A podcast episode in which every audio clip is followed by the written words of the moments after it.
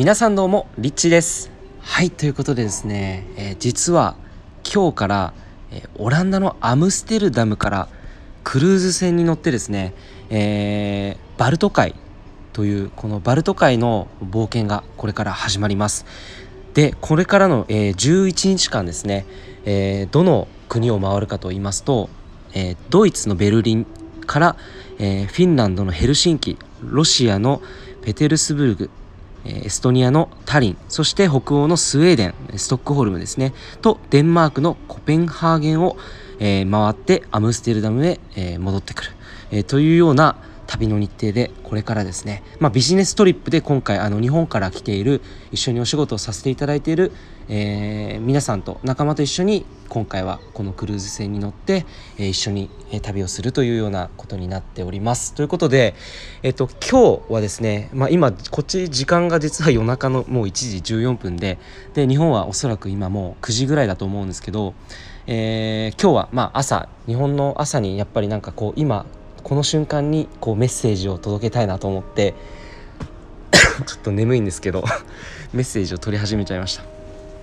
で、えっと、今日伝えたいことっていうのがですね、えっと、マスターセルフを呼び覚ませ。というタイトルなんですけれどもじゃあこのマスターセルフっていうのはそもそも何かって言いますと僕がつ勝手につけた名前ですこれは。でまあよくそのスピリチュアルとか、まあ、そのコーチングとか、えー、いわゆるそういう、まあ、ビジネスをやられている方でもうよく耳にあのよく耳にするのが、まあ、例えば神として生きる。あるいは、えー、自分の中にあるハイヤーセルフとか、えー、例えば何、えー、て言うんですかね。マインドフルな状態とかいろいろ多分言い方はあると思うんですけど、まあ、どれにも共通していることっていうのは何かなって言いますとやっぱりこう自分の本当にコアの部分で生きるっていうところだと思うんですよね。コアの部分でつまりはそれは本当に自分の最大限の能力を発揮できる自分の自分の状態だと思うんですね。でそれで僕はこの自分のそのそういう状態のことをですねマスターセルフと呼んでるんですけれどもマスターセルフっていうのは、えー、創造主としての自分ということなんですね。創造主としての自分、えー、これはま僕があの本当に尊敬していて、えー、ビジネスでも本当に自分らしく本当に楽しくやっている、まあ、今回一緒に旅している穴口恵子、えー、さんからまあ教えてもらったその創造主っていうキーワードを取らせていただいてるんですけどマスターセルフっていうのが、まあ、それぞれみんなにみんなのこの中にいるわけなんですね。でそのマスターセルフとつながってマスターセルフを呼び覚ますとじゃあどんな人生になっていくのかっていうともう本当に全てがこう無限大の可能性が広がってくる自分になることができるんです。自分で本当に無限の可能性にアクセスができるようになってくるんですね。不可能がなくなってくる。それはなぜかっていうと人間がそもそも僕たちは何でも想像できる何でもクリエイトしていける能力を持って生まれてきているからなんですっていう自分を思い出すことなんですね。えー、まあ、この地球上で起こっている出来事っていうのも、まあ、やっぱり昔だったらできないことが今だったらテクノロジーでできたりとか例えば昔だったらありえなかった、えー、人が飛行機に乗って空を飛ぶことができるとか、えー、実際に今こう空飛ぶ車が開発されているとか、えー、そういった意味でも本当に人間っていうのは創造性を使った動物創造性を使ってこの世の中に存在していなかったものを想像することができるんですよね。えそういう意味で、えこれまでたくさんの偉人たちっていうのは存在してきましたけれども彼らも全員マスターセルフを目覚めさせて生きてた人だったと思うんですよね。えでこれじゃあどうやったらこのマスターセルフを呼び覚ますことができるのかっていうとそれは自分の中心軸を自分軸に戻すっていうことがものすごく大切なファーストステップになってきます。っていうのも、まあ、人は日頃から、えー、他人軸に沿って生きてるんですね。で他人軸っていうのは誰かにコントロールされている自分っていうふうに見ることもできると思います、えー、誰かが何かをしてくれたら自分は例えば喜ぶハッピーになるとか誰かがなんかすごい優しくしてくれたら自分は嬉しいとか例えばあなたはすごいですねって言われたら自分には価値がある。要は誰かが存在することで、えー、自分の存在価値が上がるとか。誰かが何かしてくれるから自分は嬉しいっていう外の現象が自分を幸せにしてくれるっていう考え方に基づいているのが他人軸としての生き方。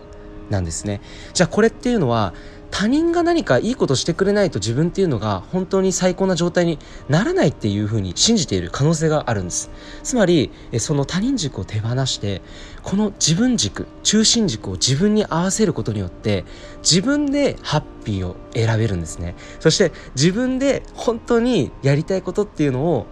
叶えることが自分発からできていく。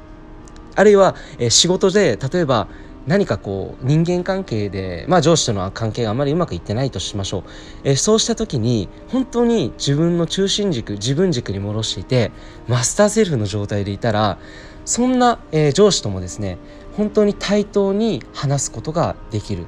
上司に何を言われて恐れることなく自分の意見を素直に純粋な思いでまっすぐ目を見て伝えることができる。これがマスターセルフとしての自分なんですね。なのでこのマスターセルフ。今までにもし自分軸っていうものを体感したことがないな。そういえば何かあった時にいつも周りの状況に反応して、えー、自分は悲しくなったり寂しくなったり辛いなーっていう状態があるなってふと気づいたらですね今度からはその自分軸っていうところに戻す、えー、マスターセルフになるっていうことをですね是非、えー、自分の中の意識として決めて行動に移してみるとものすごくいろんなことがスムーズになってくると思います。で今日はちょっとそのマスターセルフについて実はこのマスターセルフ僕はこの間の瞑想して自分と対話をしてた時にですね自分に言われたキーワードこのマスターセルフだったんですね。でこれからの時代っていうのはいろんなことがやっぱりテクノロジーでこう進んで進化していくと思うんですけれども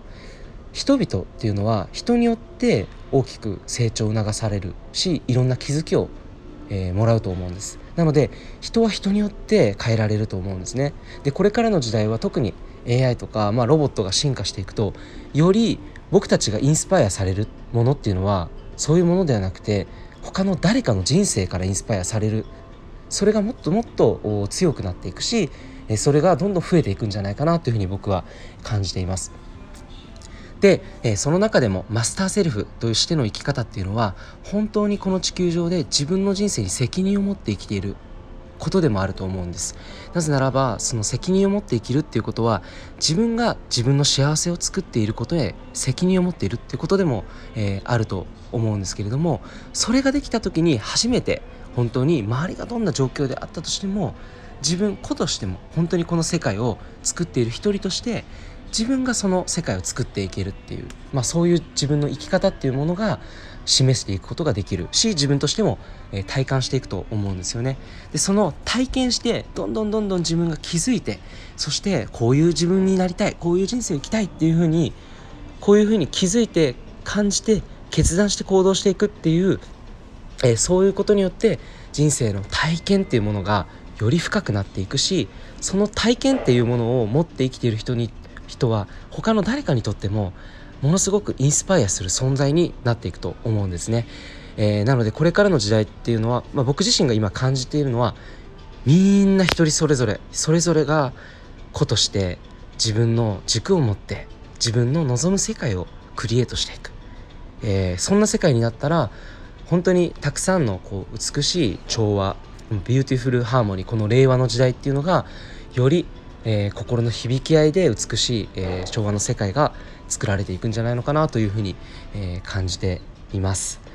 はいということで、えー、今日はですね、まあ、このマスターセルフということについてちょっと初めて伝えてみたんですけれどもいかがでしたでしょうか？是非、えー、この創造主としての自分自分軸を持った自分で最高の人生を今から生きてみませんか？ということで、えー、今日もご視聴ありがとうございました。リッチでした。ということでこれからおやすみなさい。